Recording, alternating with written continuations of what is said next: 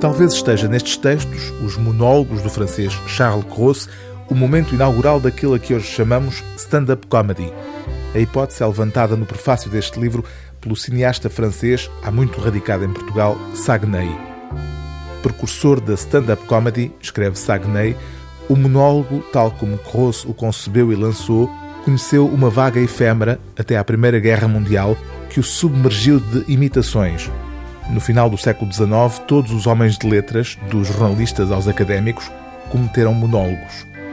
Amigo de Verlaine, boêmio, cientista, Charles Cros podia ser hoje uma figura famosa se não tivesse sido ultrapassado por Thomas Edison na divulgação do primeiro aparelho de registro de som. O gramofone de Edison impôs-se, apesar de Cros ter registado antes do inventor americano o seu paleofone.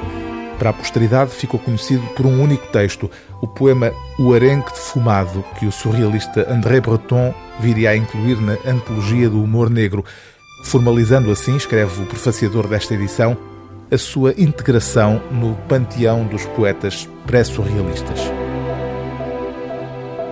O Arenque Defumado Era uma grande parede branca, nua, nua, nua, encostada à parede uma escada, alta, alta, alta, e no chão um arenque defumado, seco, seco, seco. Vem ele trazendo nas mãos, sujas, sujas, sujas, um martelo pesado, um grande prego, agudo, agudo, agudo, um novelo de baraço, grosso, grosso, grosso. Logo sobe pela escada, alta, alta, alta, e crava o prego grande e agudo, toque, toque, toque, no cimo da parede branca e alta, nua, nua, nua.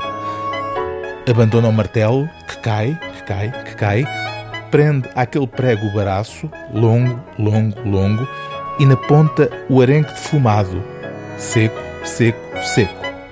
Depois desta escada, alta, alta, alta, leva-a embora com o martelo, pesado, pesado, pesado, e parte para outro lugar, longe, longe, longe. Desde então, o arenque defumado, seco, seco, seco. Na ponta desse baraço, longo, longo, longo, balou-se devagarinho, sempre, sempre, sempre. E eu escrevi esta história, simples, simples, simples, para acirrar as pessoas, graves, graves, graves, e divertir os meninos, novos, novos, novos.